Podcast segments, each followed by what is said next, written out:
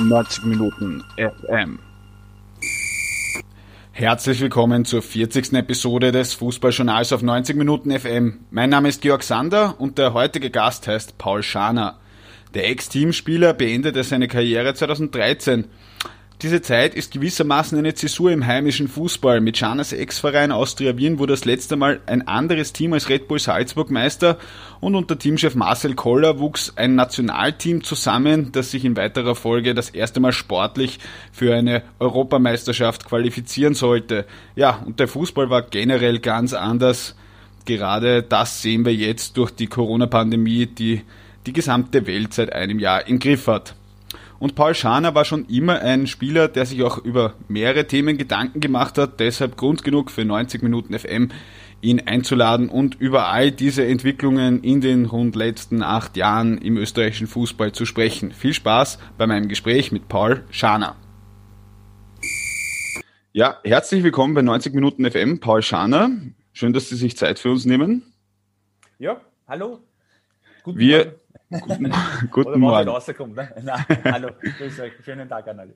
Wir sprechen miteinander, weil der Name Paul Schaner aufgrund einer angestrebten Funktionärskarriere im Niederösterreichischen Fußballverband derzeit ähm, in allen Medien ist, in allen wichtigen Medien. Ähm, diese gesamte Geschichte dauert noch, aber bis das spruchreif wird. Aber natürlich hat sich in den letzten Jahren äh, seit dem Karriereende von Paul Schaner relativ viel getan.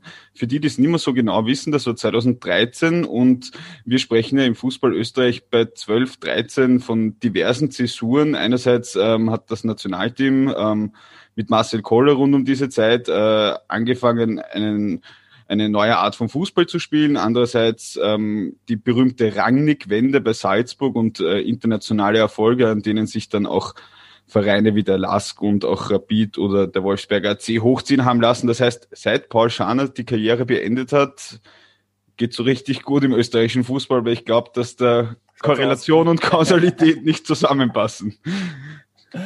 Schaut so aus, also würde mich jetzt überraschen, was nur mit mir zusammenhängt, aber Vielleicht ist da sicher ein Zusammenhang, ja. Naja, gehen wir es einfach einmal durch. Ähm, wie gesagt, ähm, es fühlt sich ja derzeit so und so alles an, als ob es 100 Jahre her wäre. Das ist eine ganz andere Richtig, Situation. Ähm, das Karriereende ist jetzt äh, rund acht Jahre her. Am Ende noch äh, einmal kurz zurück zu Wigan Athletic. Mhm. Ähm, und dann war's das. Ja, wenn man heute Fußball schaut, wie, wie blicken Sie auf den Fußball? Inwieweit ist das noch dasselbe Spiel, das da gespielt wird? Naja, äh, natürlich vorneweg äh, ist jetzt, äh, wäre es unfair, wenn man jetzt da den unmittelbaren Blick auf den Fußball nur jetzt in diesem Jahr schaut, weil es natürlich nicht vergleichbar ist mit den Jahren davor, wo eben wirklich der Fußball noch der normale Fußball war mit äh, Zuschauern und äh, Feiern und, und, und so weiter und so fort. Äh, man, was, was mich halt äh, ich sage jetzt einmal, ein bisschen äh, unterstützt jetzt in, der, in der Meinungsbildung ist, dass, dass man jetzt äh, in dieser Corona-Zeit sieht, dass der Fußball ohne Fans nichts wert ist oder weniger wert ist im Endeffekt. Mhm. Also ich glaube, ähm, was sich sicher verändert hat, äh, war auch schon zu meiner Zeit, äh, 2013, äh, sage jetzt einmal, dass, dass der Fußball halt so kommerzialisiert ist, äh, dass eben die Fans äh, ja nur mehr das Beiwerk waren von einem Fußballspiel mehr oder weniger. Und jetzt merkt man eigentlich eben durch die Corona-Krise, durch die Verbannung der Fans äh, im Stadion, dass das eigentlich eine extremst wichtige Komponente ist, dass das Stadion voll ist, die Stimmung da ist äh, und äh, speziell eben natürlich auch für die Spieler selbst äh, die Motivation höher ist, wenn äh, das Stadion äh, bebt im Endeffekt. Und äh, das möchte ich schon vorneweg sagen, bevor wir dann wirklich zurückgehen in die, in die, in die äh, Zeit, in die acht Jahre sozusagen seit meinem Karriereende, äh, dass, dass das schon äh, möglicherweise förderlich ist im Umdenken ein bisschen der Vereine beziehungsweise des Fußballbusiness, dass äh, eben Fußball ohne Fans so viel wert ist wie äh, Fußball ohne Spieler. Ja, wahrscheinlich. ich glaube, ich glaube, dass viele, mich eingeschlossen, jetzt auch als, als, als äh, Fußballfan, ähm, bin froh, dass der Fußball weiterläuft, weil sonst ist ja gerade nicht so viel. Aber ja, es stimmt natürlich, also wenn man im Umfeld spricht, also ja, es fehlt einfach etwas. Also so ein Derby gerade bei Rapid ohne Fans, wo man weiß, das Stadion wäre wahrscheinlich ziemlich voll. Ähm, genau das kann nicht so viel. Das stimmt auf jeden Fall. Ähm, gehen wir es einfach mal an. Wir werden garantiert auch über die Entwicklung im modernen Fußball sprechen. Aber schauen wir uns vielleicht einmal die Liga an. Also die Zeit persönlich in der österreichischen Bundesliga ist ja schon länger her, weil sie ja richtig lang her, muss man sagen. Richtig lang her. ähm, glaub, also mein letztes Spiel habe ich 2000, 2004 das letzte Mal gemacht. Nein, 2004 sogar in Salzburg. Okay. Äh, noch der Vorläufer aus der Salzburg sozusagen, bevor es von Red Bull übernommen worden sind äh, war mein letztes Spiel im Endeffekt. Das ist dann da schon im Jahre Schnee, wie man so schön sagt, in unseren Breiten. Ne? Das stimmt auf jeden Fall, ja.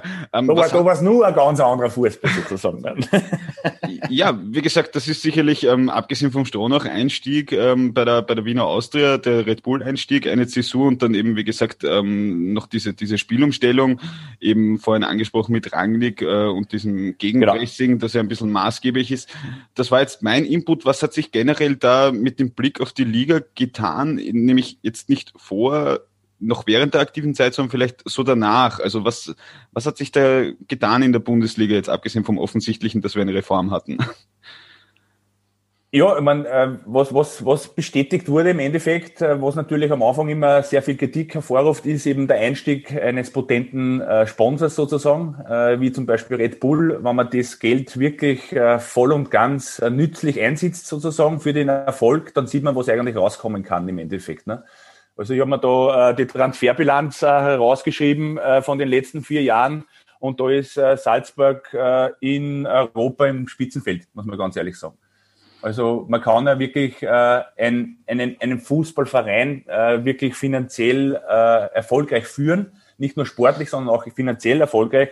Natürlich hängt es immer vom sportlichen Erfolg ab, ab. Aber das ist ja äh, in Salzburg wirklich äh, beispielhaft sozusagen umgesetzt worden mit einer Einführungsphase von fünf, sechs Jahren im Endeffekt, aber dann eigentlich, äh, wie du eben gesagt hast, mit dem Einstieg Rangnick wirklich heruntergebrochen, was, was, was wollen wir machen, wie wollen wir machen, wie kriegen wir die Spieler, die wir dann weiterverkaufen können. Und wir, wir trotzdem äh, weiterhin erfolgreich sein können im Clubfußball. Mhm. Ähm, es ist, es ist ja ein bisschen schwierig. Zum Beispiel die Austria hat sich ja nach dem Meistertitel, ähm, die Älteren unter uns erinnern sich ja noch, es gibt auch andere Fußballmeister als Red Bull Salzburg. Was ist denn das für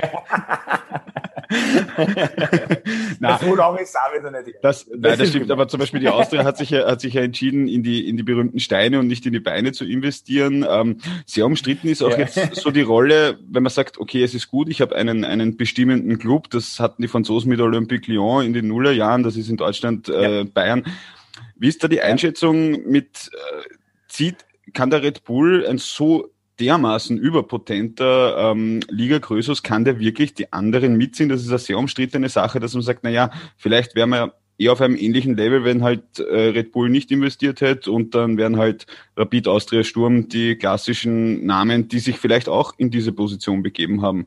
Kann man dem was abgewinnen oder ist das wirklich so diese...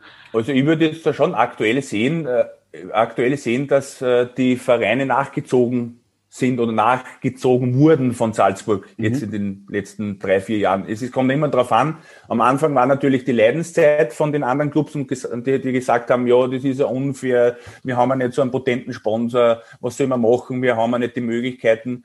Aber im Endeffekt äh, profitiert, profitiert jeder Verein in der österreichischen Bundesliga eben auch von der Präsenz äh, in, im europäischen Fußball sozusagen, äh, wird der ganze Markt interessanter, sozusagen der österreichische Markt, beziehungsweise die österreichische Liga für den europäischen Markt.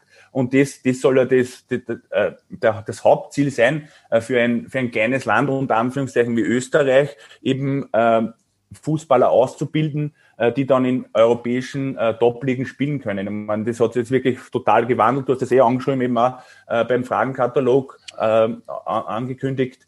Äh, wenn man schaut, wie viel, äh, wie viele Legionäre das jetzt gibt im Vergleich eben zu 2008 im Endeffekt. Das ist ja, äh, ja 101 im Endeffekt, äh, wie Tag und Nacht. Ne? Ähm, jetzt ist es ja so, zum Beispiel der Lask hat ja in der Anfangszeit ähm, bisschen sich abgeschaut, dieses Gegenpressing, das ja auch der Herr Rangnick nicht erfunden hat. Also das geht ja, diese Idee geht ja zurück in die genau. 70er, 80er, 90er.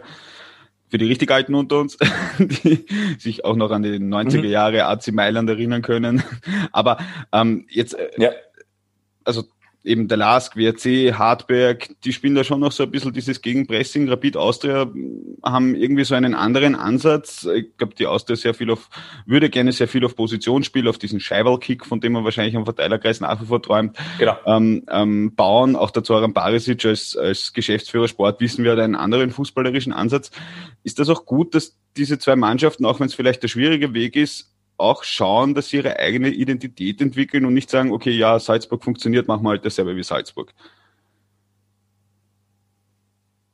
Naja, äh, grundsätzlich, wenn wir jetzt äh, das, die, die Fußballsysteme hernehmen, ist, wenn du fit bist, wirklich fit bist und du ein hohes Pressing, Angriffspressing spielst, dann ist das für jede Mannschaft schwierig.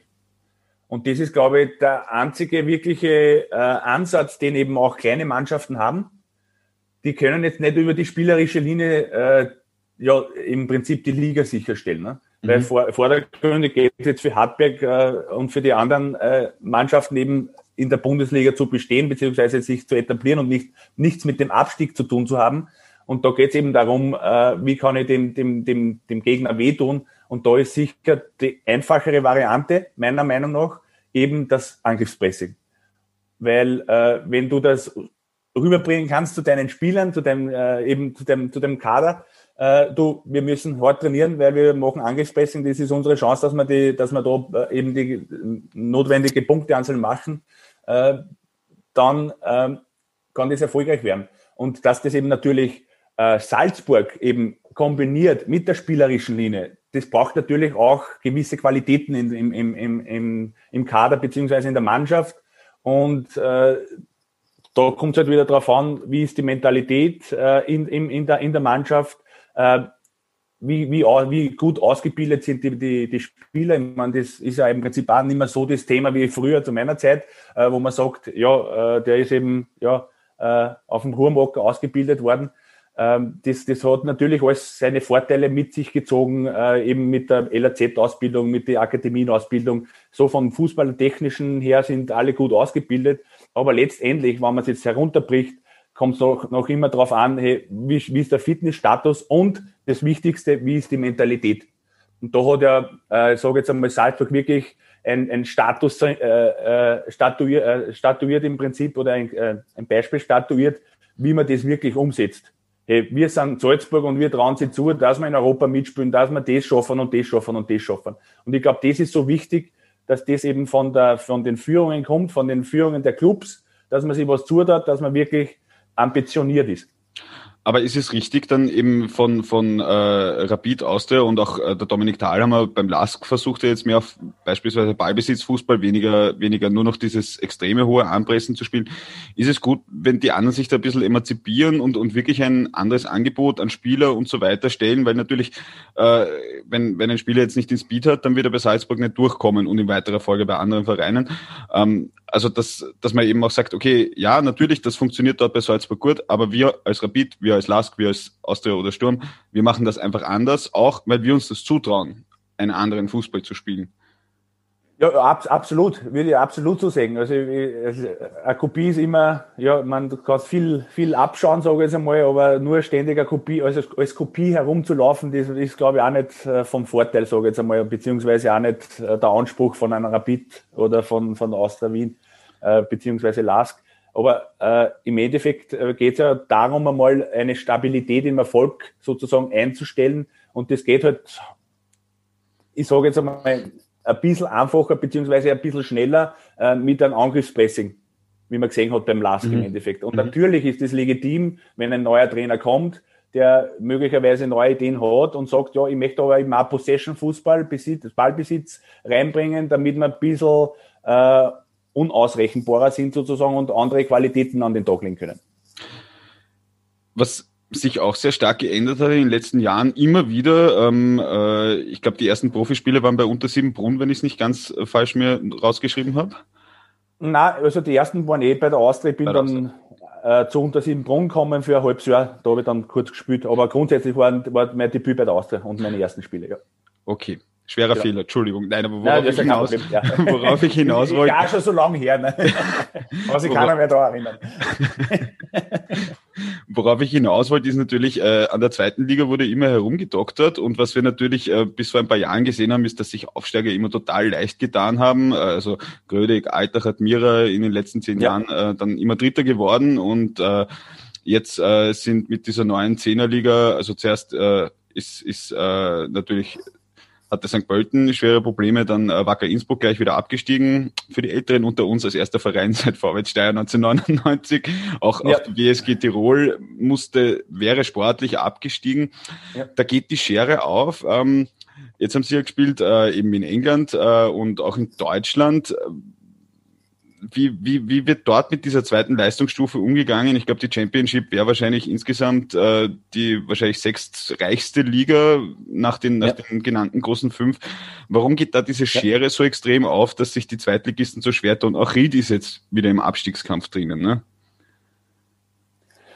Ja, äh, das, das, ist, das ist halt die Frage, äh, die äh, wie ist das Zutrauen zu dieser Mannschaft, die aufsteigt im Endeffekt? Und wenn da zu viele Umwälzungen sind, beziehungsweise da eben auch das Zutrauen vom ganzen Club nicht äh, da ist, dass man sagt, hey, wir können da drin bestehen, weil es gibt ja auch andere Beispiele. Ich meine, natürlich ist jetzt das zweite Jahr in der, in der Premier League mit Sheffield United, die sind jetzt Abstieg oder sind eigentlich schon fix abgestiegen, aber letztes Jahr, erstes Jahr wieder zurück äh, in der Premier League seit äh, 2006 äh, sind abgestiegen seit äh, über 12, 13 Jahren wieder in der Premier League, äh, haben sie fast für den UEFA Cup qualifiziert, im Endeffekt.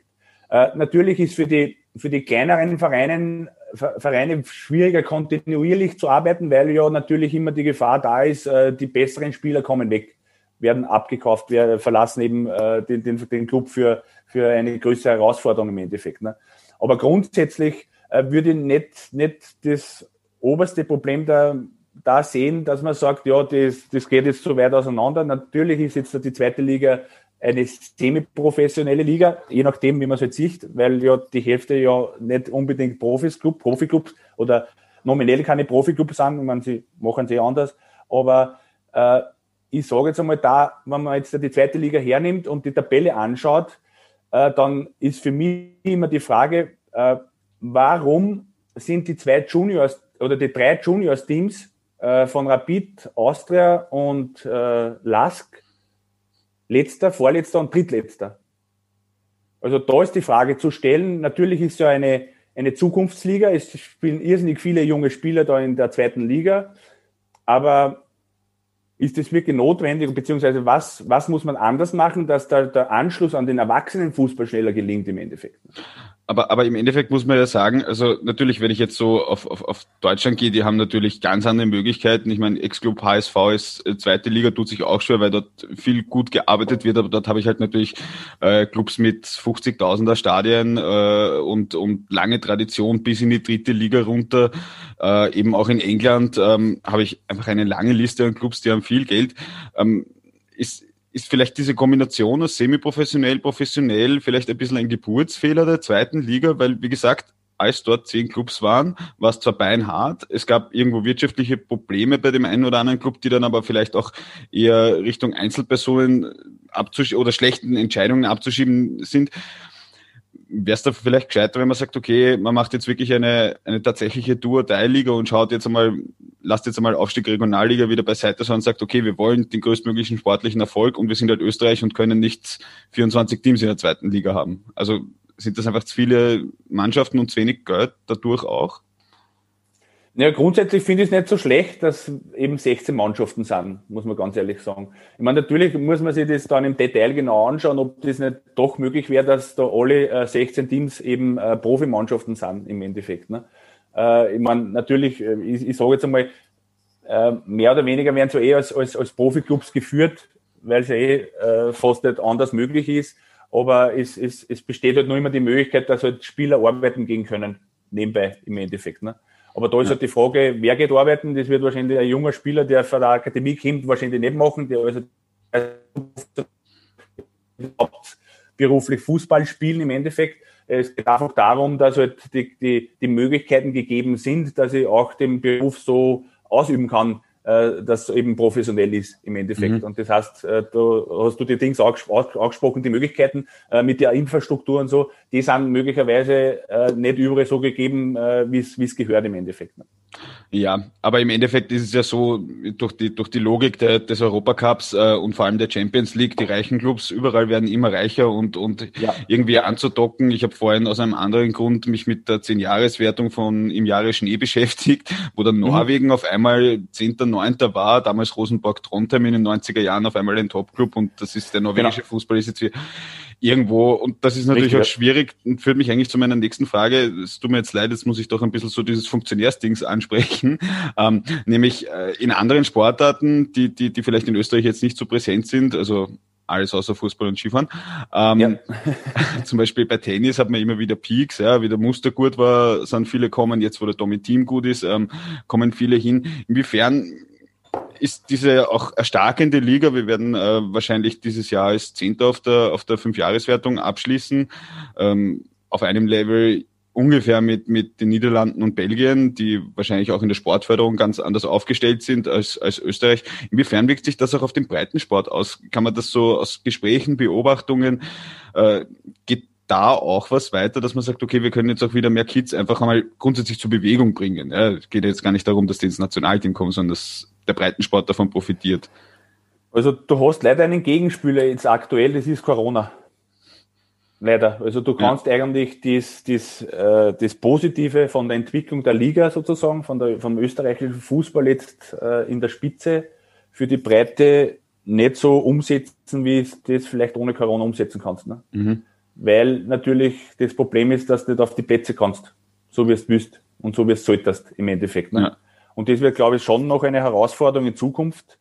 Äh, ich glaube, äh, das wird noch einige Nachwend mit sich bringen, speziell im breiten Fußball. Äh, eben dieses, dieses Seuchenjahr, wie man so schön sagt, dass man das eben versucht, in den nächsten Jahren wirklich abzufedern bzw. zu neutralisieren und da Programme startet, damit man da das relativ gut wieder umleiten kann damit es eben weiterhin so ist, dass wir weiterhin gute Fußballspieler rausbekommen, die dann nachschieben können im Endeffekt. Weil du hast das eh angeschrieben oder angesprochen, wenn du jetzt den Kader hernimmst, den 43-Mann-Kader äh, äh, vom, vom, vom äh, Teamchef Foda, äh, das hättest du wahrscheinlich vor 20 Jahren nicht zusammengebracht. Ne? Genau, ja. Also da, da, da muss man ja auch ganz ehrlich sagen, also wenn man jetzt so an, an, an äh, meine Jugend als, als, als Fußballfan so Anfang rund um 2000 hergeht, ähm, ähm, war vieles noch nicht so weit. Ja, Sturm Graz war schon ganz gut, aber, aber natürlich das Nationalteam ähm, hat nicht so diesen Pool gehabt. Ähm, einer, einer, einer der Lichtgestalten so in den Nullerjahren war eben Paul Schaner. Ähm, ähm, ja, und wenn jetzt wahrscheinlich wir nicht so viele Stars hätten, wird sich der Fußball einfach noch schwerer tun, wenn wir, ähm, ähm, wenn solche Spiele wie gegen Lettland oder Norwegen ähm, die Regel wären und nicht die Ausnahme, dann wäre es wahrscheinlich sehr mhm. schwierig, auch für den Fußball im Allgemeinen. Ja, Stichwort Nationalteam. Ja, wie, wie sind Ja, schwierige Situation, muss man ganz ehrlich sagen. Ich meine, ja. ich, ich, ich verstehe jetzt, äh, durch die ganzen Beschränkungen und die, die Probleme mit dem Quarantäne-Sachen und so irgendwas. Also natürlich will natürlich äh, der, der, der Nationalteam Fußball auch überleben und sein, sein, seinen Markt bedienen im Endeffekt. Ich meine, da, da steckt da natürlich auch viel, äh, viel Sponsorgeld dahinter. Aber man muss schon fragen, äh, ob das jetzt gerade optimal ist, beziehungsweise sinnvoll ist, äh, dass man dass man zum Beispiel Qualifikationsspiele, sage ja jetzt da grundsätzlich nichts, aber dass man Freundschaftsspiele spielt, zum Beispiel, das, das ist halt die Frage, ob man das wirklich jetzt unter diesen Umständen unbedingt machen muss. Äh, aber es ist im Moment eine große Herausforderung, muss man ganz ehrlich sagen. Äh, man, man kann die Situation eigentlich jetzt, ja, mit nein, nein, nein, nein, nicht, äh, mit nichts vergleichen. Also mhm. sowas hat es leider noch nicht gegeben oder hat es Gott sei Dank noch nie gegeben. Äh, und ich wünsche kann, dass das in Zukunft öfters so sein wird, weil es irrsinnig schwierig ist, äh, eben für die Fans äh, und für die Spieler, für die Vereine, für die Nationalteams. Äh, das ist schon eine große Herausforderung, sage ich jetzt einmal. Naja, dann gehen wir einfach mal ein Jahr zurück. ähm, ja. Österreich hat sich zum zweiten Mal in Folge ähm, für die Europameisterschaft qualifiziert.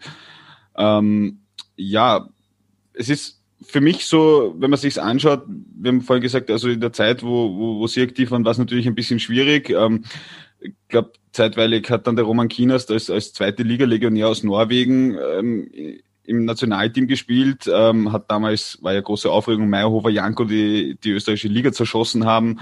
Ähm, ähm, äh, aus dem aus dem Euro 2008 Sturm rausgespielt. Ja.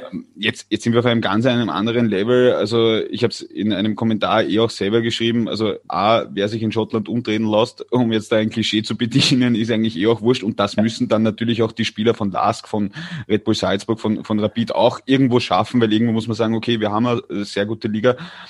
Aber wenn man das so ein bisschen nachzeichnet, wir hatten dann so die Konstantini-Zeit, die vielleicht so in dieser Übergangsphase war und dann ist der Marcel Koller gekommen, irgendwie so mit dem Klimax vor der, vor der Euro, die dann ja aus verschiedensten Gründen mit Geschichten, die man kennt oder nicht oder glaubt oder nicht glaubt, halt einfach ein bisschen, da ist ein bisschen was kaputt gegangen. Wie ist, wie ist da diese Entwicklung? Ähm, ist, ist diese Zeit unter Foda, die Spätzeit unter Koller, ähm, nach dieser Verbesserung im Zuge von, von den Erfolgen der, Clubs. Ähm, ist das was Normales, dass ich sage, okay, jetzt bin ich raufgekommen als Österreich unterm Koller bis 2016 mhm.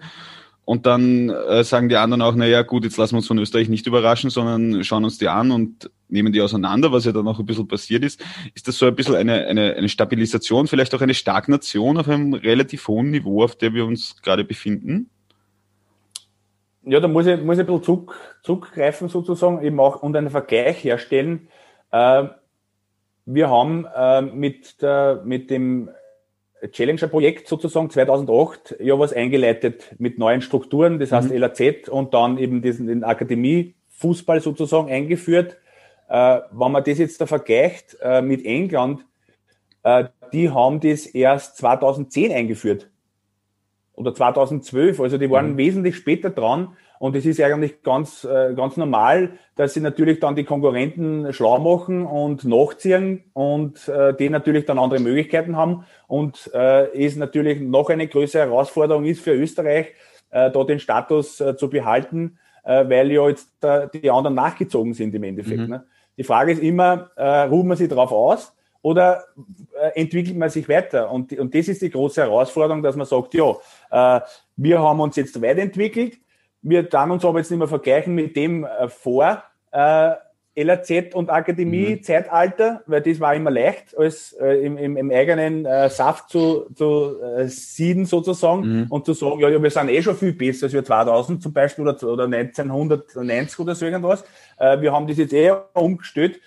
Ich würde ich, also ich bin einer, der wird dann trotzdem immer schauen, auch im Erfolg, hey, was können wir noch besser machen, was können wir noch verändern, wo müssen wir uns noch um, äh, ja, in der Ambition, in der Mentalität, wo können wir noch was den Hebel ansetzen. Also ich würde da eher dann äh, zum Beispiel Kroatien äh, als Beispiel hernehmen, die nur die Hälfte von Österreich sind, aber äh, nicht nur in, im, im, im Fußball Weltklasse sind, sondern in zig anderen mhm. Sportarten, obwohl die ja eben viel weniger Personen sind.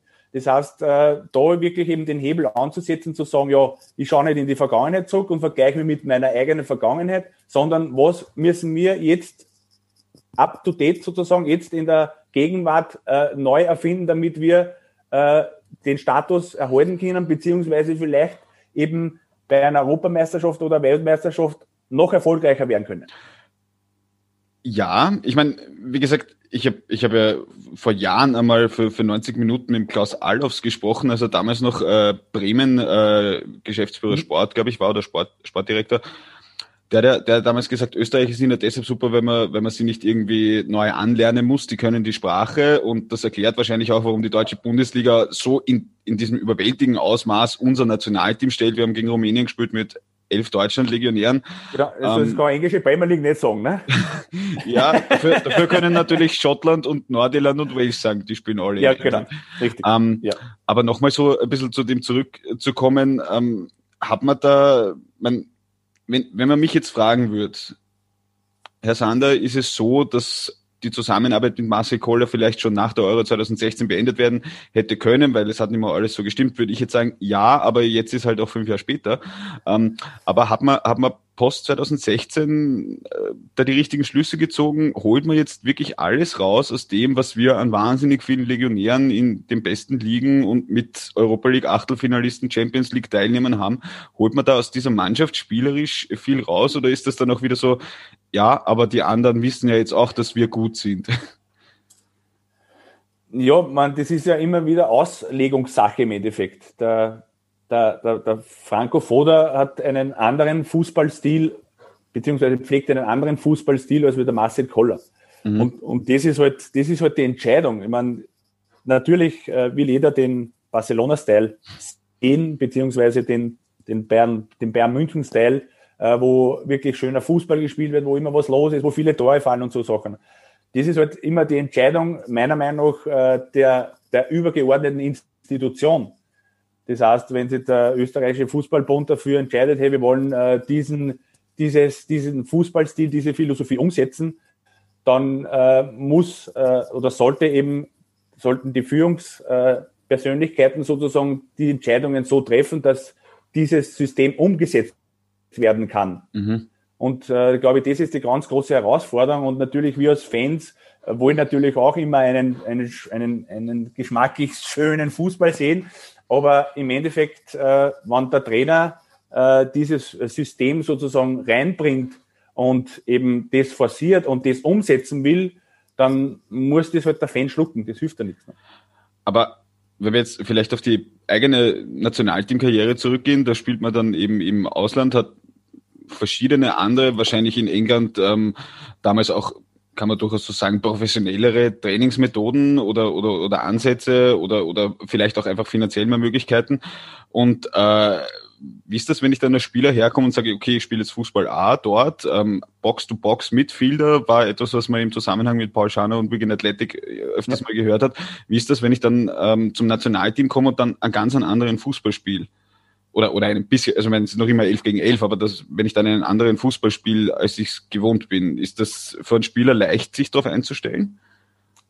Ja, das, das, sind, das sind halt die Herausforderungen im Mannschaftssport, sage ich jetzt einmal, weil du dich äh, da natürlich anpassen musst, aber es geht halt immer um das, um das Verhältnis Anpassung und Forderung. Ne?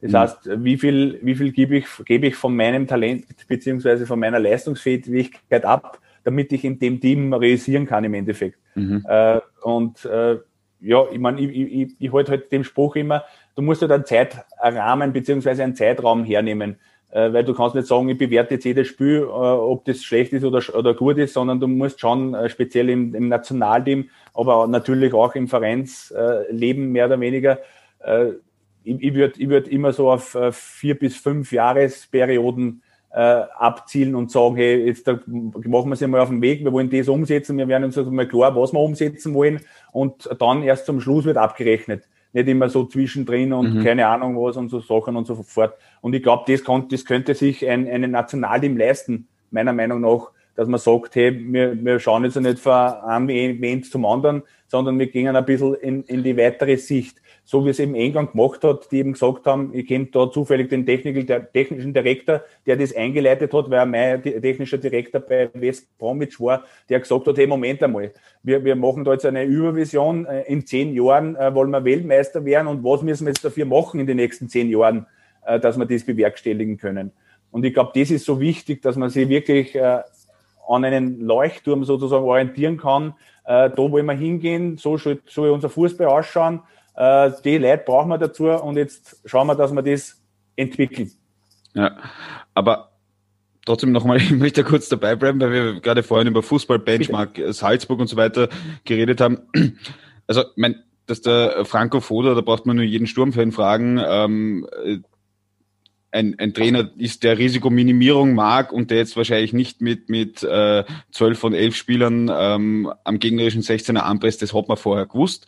Ähm, das hat man wahrscheinlich auch beim ÖFB gewusst. Ähm, aber mein, er hat so bewiesen, dass er, dass er dieses offensive spielen kann. Ich erinnere mich an das äh, Spiel in Polen auswärts, das war ein Feuerwerk ähm, in der in der Quali zur Euro. Ähm, aber ist es, ist es da dann wirklich gescheit, wenn ich jetzt, äh, wenn ich so durchgehe, die meisten Spieler, die spielen bei Gladbach unter einem Rose, die spielen unter Nagelsmann bei Leipzig, die spielen äh, in diesem Red Bull-Kontext irgendwo, da wissen wir, wofür der Fußball steht, da orientiert man sich in Österreich ein bisschen dran. ist es dann, ist es dann nachvollziehbar irgendwie so aus der Sicht, dass der Trainer sagt, na, ich, ich, ich habe trotzdem meinen Ansatz und ich spiele halt so, wie ich spiele, auch wenn mein Spielermaterial möglicherweise äh, zum Großteil einen anderen Fußball pflegt? Ja, das ist Fußball, muss man ganz ehrlich sagen. Ja. Leider. Äh, weil eben nicht auf, den, äh, auf, der, auf das Individuum sozusagen eingegangen wird, sondern halt äh, das große Ganze immer gesehen wird und natürlich, äh, ich sage jetzt einmal, die Ausrichtung vom Trainer und das, das wird halt mehr oder weniger übergestülpt über die Mannschaft beziehungsweise über die Spieler und du musst es halt schlucken oder nicht schlucken. Das ist dann eh deine Entscheidung als Nationalspieler im Endeffekt, ob du da mitmachen willst oder nicht mitmachen willst. Äh, aber im Endeffekt, äh, ja, äh, du hast halt relativ wenig Handhabe, sage ich jetzt einmal. Als Spieler. Als Spieler, ja, ja. genau. Richtig. Wie? Traurig, also? oder? Jetzt bist du traurig. Du schaust traurig Na, aus. Nein, nein, nein. Ich nein, nein, ich, ich mache die, die, die, die Zuhörerinnen wissen das nicht, ich mache dauernd komische Gesichter. Ähm, ja. Nein, ich, ich finde das durchaus spannend, aber vielleicht, wie, wie, wie hätte jetzt ähm, vielleicht der ÖFB-Funktionär Schaner oder der ÖFB-Nationalteam-Trainer Schaner, wie, wie wird der damit umgehen? Welchen Ansatz würde man da wählen fürs Nationalteam oder für die Nationalteams nachgelagert darunter? Was wäre da so der österreichische? Also ich, ich, ich, bin, ich, bin, ich bin ein Verfechter der, der äh, individuellen Förderung sozusagen, beziehungsweise der, der Aushebung der individuellen Potenziale, mehr oder weniger von den einzelnen Spielern. Natürlich äh, ist es schwierig, wenn du jetzt elf verschiedene Spieler hast, musst ja einen, einen gemeinsamen Nenner finden, einen kleinen, ja, mhm. und, und, und, und das, das bedeutet halt äh, im Endeffekt äh, viel Vorarbeit im Endeffekt und eben versuchen, dass so viele wie mögliche Spieler sozusagen abholst mit ihren Ambitionen beziehungsweise Talente und Potenziale. Ja. Und ich glaube, da wird noch viel zu wenig äh, der Hebel angesetzt im Fußball. Also es, wird, es ist ja schon alles technisiert, es wird im, im Fitnessbereich, da gibt's wirklich weniges Dinge, die du noch äh, zusätzlich rausholen kannst. Äh, äh dann kannst du im Taktischen vielleicht, äh, da gibt's auch noch mal wenige Dinge, die du rausholen kannst.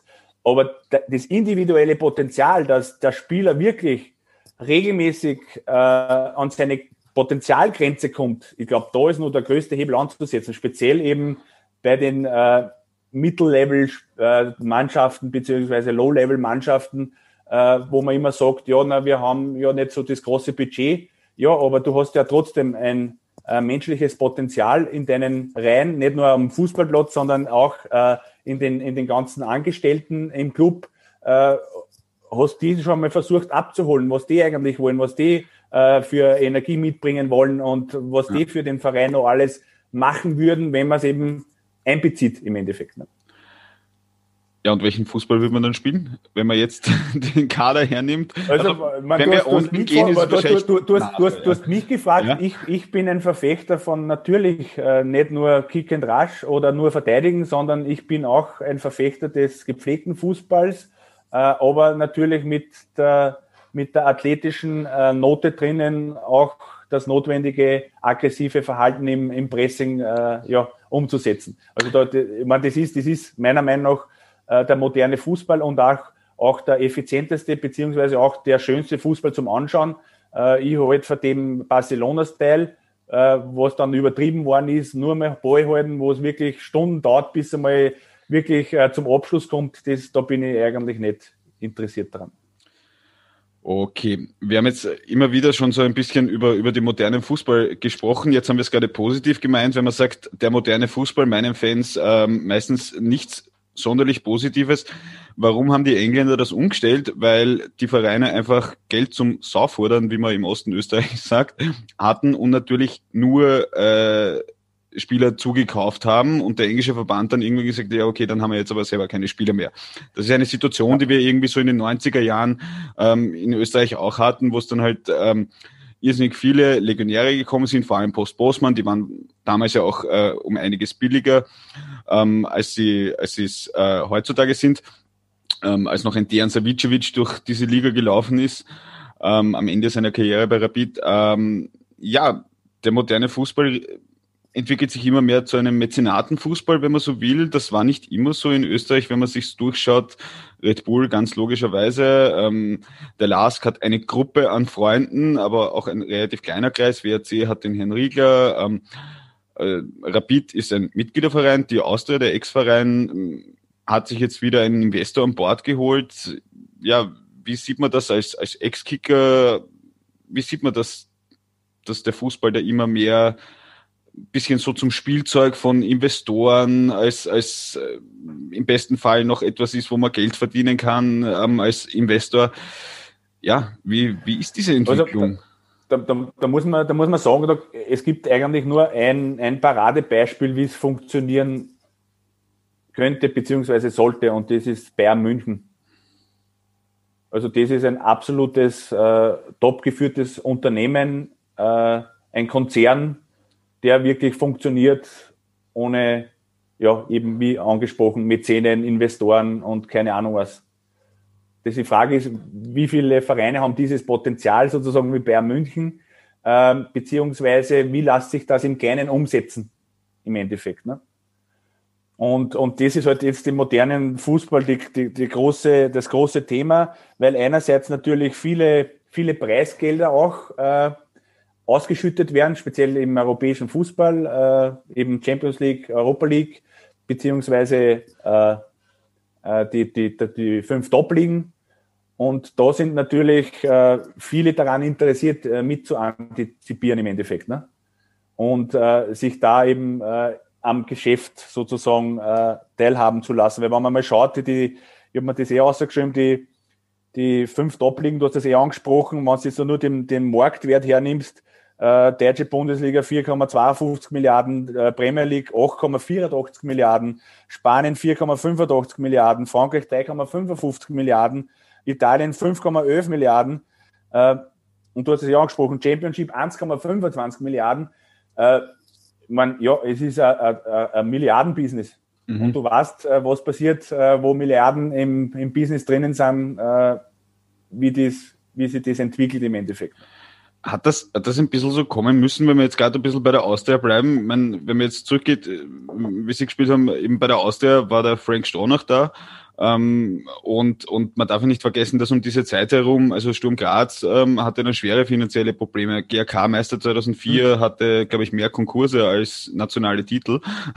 Den FC Tirol hat es vollkommen zerrissen, auch wenn beim FC Tirol ähm, natürlich genau, dann auch genau das hat ja dann vor Gericht auch geendet, muss man auch ganz ehrlich sagen. Aber genau. ähm, und dann ist Red Bull gekommen und geht, geht das gar nicht mehr anders, da irgendwie mitzuspielen? Warum schaffen das eigentlich eben wirklich nur ganz, ganz starke regionale Marken wie Rapid und Sturm einfach so aus sich selbst heraus an der nationalen Spitze zu sein, wenn wir es da jetzt hernehmen, weil mein, ja, dürfte bei der Austria auch den einen oder anderen Managementfehler gegeben haben, aber wegen sieben Transfers, ähm, wegen ein, zwei, drei schlechten Jahren sollte jetzt ein normaler Mitgliederverein wie die Austria dann halt nicht äh, finanziell genau. so in die Miesen kommen. Ne? Also, Richtig. Also, also das, das ist eben die große Frage, ne? Äh, wie du die Dings, also die haben definitiv über die Verhältnisse gelebt, äh, die du, die Mannschaften, die du aufgezählt hast, eben FC Tirol, GRK und so, äh, da ist halt die Frage, äh, man ist jetzt ein bisschen jetzt auch in, im englischen Fußball, wenn es eben den, den, den Abfall eben von, von äh, der Premier League zu der, zu der Champions, äh, Championship, obwohl die auch eigentlich äh, ja eben die sechste Liga ist eigentlich äh, vom Geld her, was das für, für finanzielle Probleme mit sich zieht. Ne? Also ist die, die, die, die Mannschaften beziehungsweise die Vereine sind schon so abhängig, äh, in, der, in der Premier League äh, zu sein, nur zu sein, um die TV-Gelder einzustreifen, damit sie überhaupt überleben können. Ne? Mhm. Und, und da ist halt die Frage, äh, das, das System hat sich so, so wegentwickelt von der Renta, Rentabilität, so, äh, dass das wirklich eben ein, ein Konzern ist, ein Unternehmen ist, das, äh, wie das Beispiel Bayern München aufgezogen ist, äh, wo man Geld verdienen kann und äh, eben ausschütten kann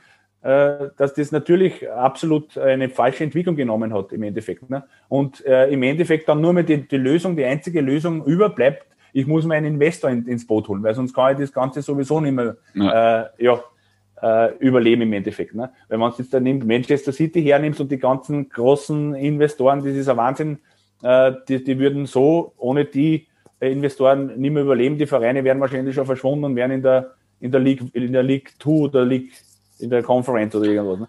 Ja gut, das ist halt leider auch eine Entwicklung, ähm, die, die vor knapp 30 Jahren einfach angefangen hat und mittlerweile stehen wir da. Und natürlich muss man auch ganz ehrlich sagen, vielleicht auch an dieser Stelle, es ist jetzt nicht alles Philanthropie und weil irgendein Scheich oder irgendein amerikanischer Milliardär das, das macht. Es gibt ja auch immer wieder, ähm, also der Gesamtkontext Fußball eignet sich ja auch für windige Geschäftsleute, die ähm, Geld, das sie vielleicht nicht ganz legal verdienen, ähm, dann auch weißwaschen. Also das muss man auch ganz ehrlich sagen, vielleicht jetzt nicht auf diesem allerhöchsten Niveau, sondern das ist ja auch etwas, was wahrscheinlich dieses viele Geld, das dort verdienbar ist, äh, mit sich bringt. Mhm. Das ist, das ist wahrscheinlich ein großes Problem, aber ist das, ist das, ist das wieder umkehrbar? Weil offensichtlich, wir haben jetzt ein Jahr Pandemie, es hat, ähm, Einige Clubs haben schwere finanzielle Probleme. In Österreich ist der Staat ähm, lebenserhaltend eingestiegen. Ähm, aber es geht weiter und, und es ist irgendwie so das Gefühl, so, wir, wir kommen wieder ein bisschen dorthin, wo wir vorher waren. Mhm. Deutet sich gerade an. Aber das heißt, ist das, ist das jetzt eine Blase? Wird sich das ein bisschen gesund schrumpfen? Ein bisschen so diese Ausfranzungen mit Premier League oder, oder wird das dann irgendwann in einem Mörder-Crash äh, enden in fünf Jahren, zehn Jahren, wann auch immer? Wie fällt ja, jetzt, jetzt, jetzt, jetzt, jetzt, jetzt wäre natürlich das Anzeichen, beziehungsweise jetzt war der, der Wink gekommen, sozusagen von der Pandemie. Du äh, schaut euch einmal an, äh, wenn äh, das äh, Werk nicht so rennt, wie es rennen soll, dann steht sofort dann innerhalb von drei, vier, fünf Wochen im mhm. Endeffekt. Und, und das ist schon hinter, hinterfragungswürdig. Und ich, mein, ich würde jetzt da als, äh, als Unternehmenschef, wenn man jetzt äh, einen ein, ein Club als Unternehmen hernimmt, schon hinterfragen, Moment einmal, wir müssen sie da jetzt anders aufstellen, äh, weil du weißt in Zukunft nicht, was passiert.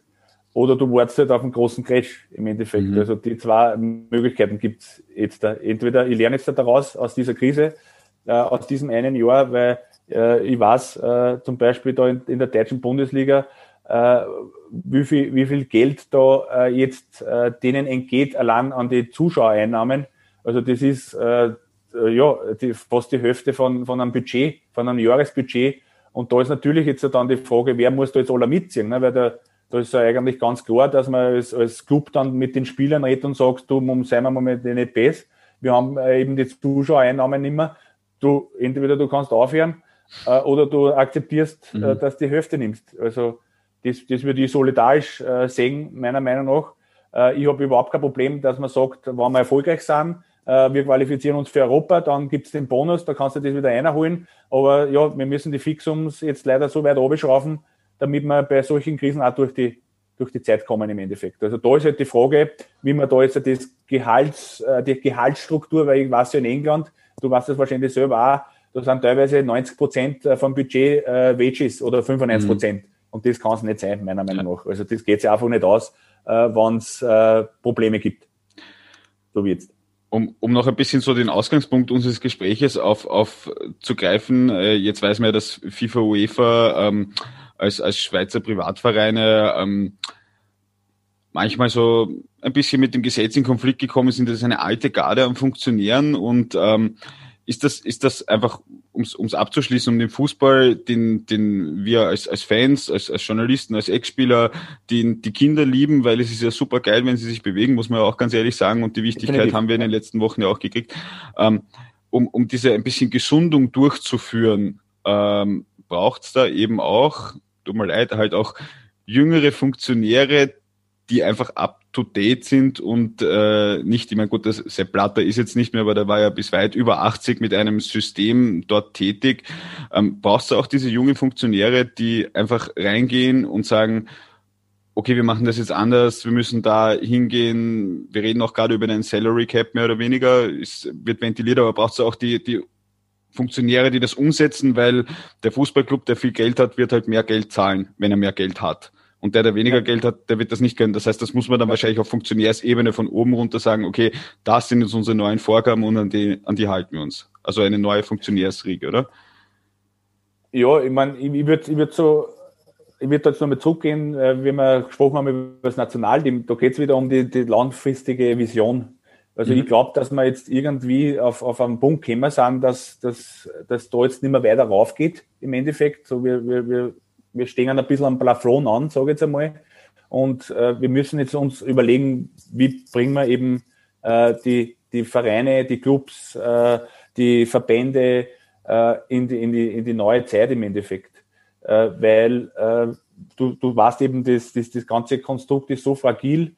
Man hat jetzt eh ausquetscht bis zum letzten, muss man ganz ehrlich sagen.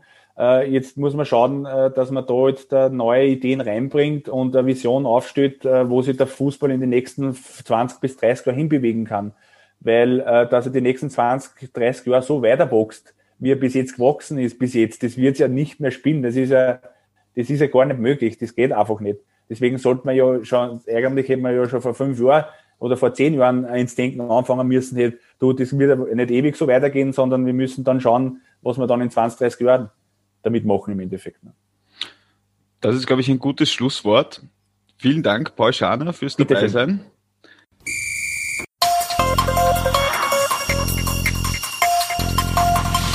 90 Minuten FM.